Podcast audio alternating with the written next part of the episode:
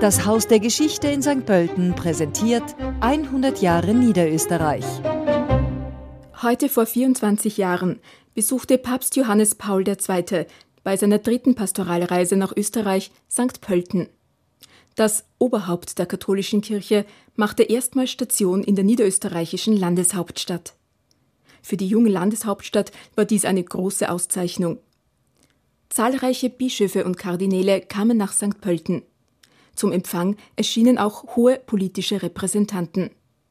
Der Papst feierte mit rund 25.000 Menschen aus dem In- und Ausland einen Festgottesdienst im Landhauspark.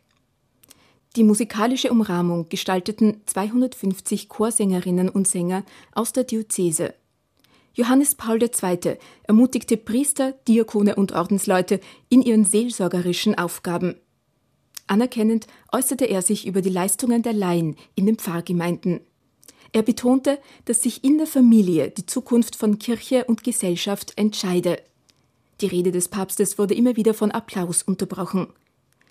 Niederösterreich war eines der acht von neun Bundesländern, die Papst Johannes Paul II. in 26 Jahren Amtszeit besuchte.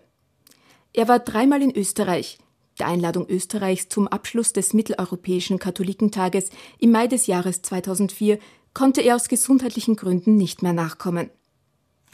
Heute erinnert ein 15 Meter hohes Stahlkreuz im Regierungsviertel an das historische Ereignis des Papstbesuches.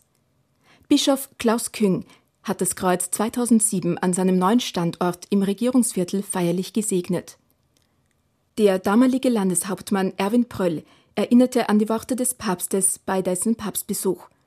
Man solle nicht nur Nachlassverwalter der Vergangenheit sein, sondern auch Wegbereiter der Zukunft. Bischof Klaus Küng sah in dem Kreuz ein Zeichen, das Mut in schwierigen Stunden geben solle.